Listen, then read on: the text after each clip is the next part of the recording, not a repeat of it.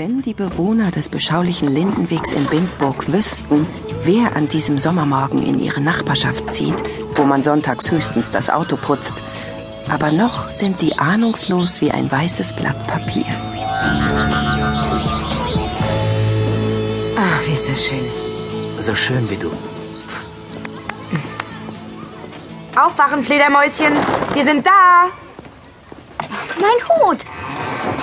Du liegst auf meinem Hut. Was? Mach doch nicht so einen Stress. Aber wir sind da. Achtung und.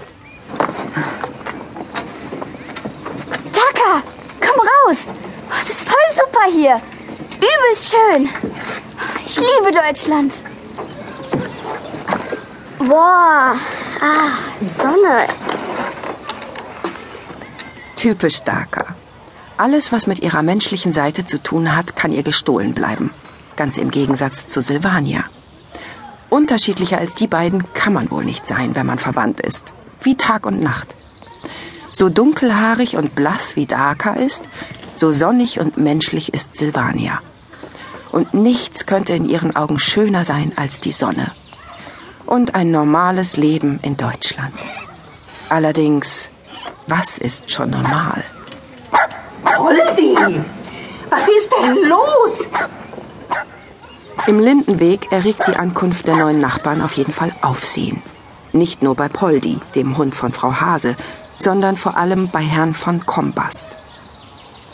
Lange stand das verwahrloste Haus neben seinem leer.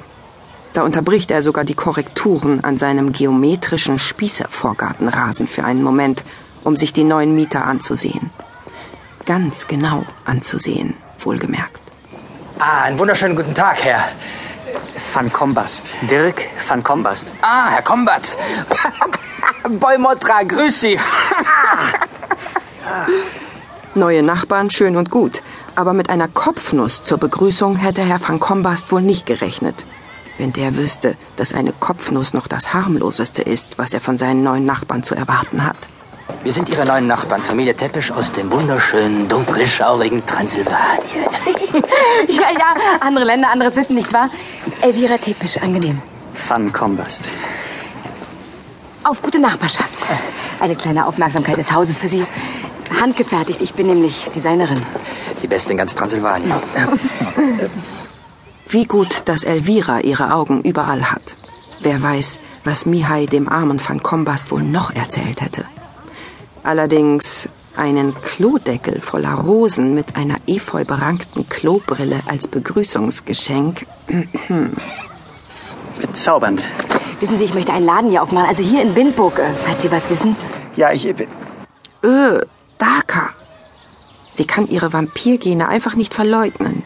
Aber dass sie vor Herrn Kombasts Augen eine Fliege fängt und verspeist, äh, gittigit. Ja, genau.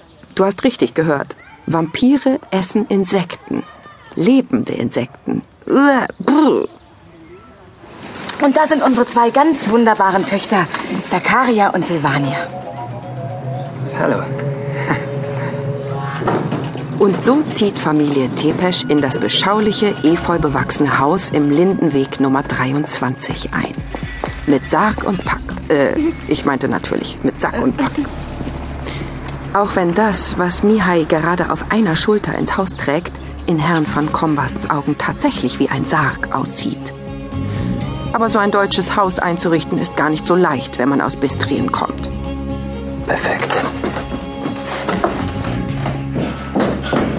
Daka, sag mal, bist du wahnsinnig? Was macht ihr denn da? Heimaterde verteilen. Oh, Mia, Daka, bitte, wir hatten das doch alles besprochen. Der Sarg kann auf keinen Fall ins Wohnzimmer. Und die Heimaterde sammelt ihr bitte sofort wieder auf. Heimaterde habe ich doch extra ein Katzenklo bestellt.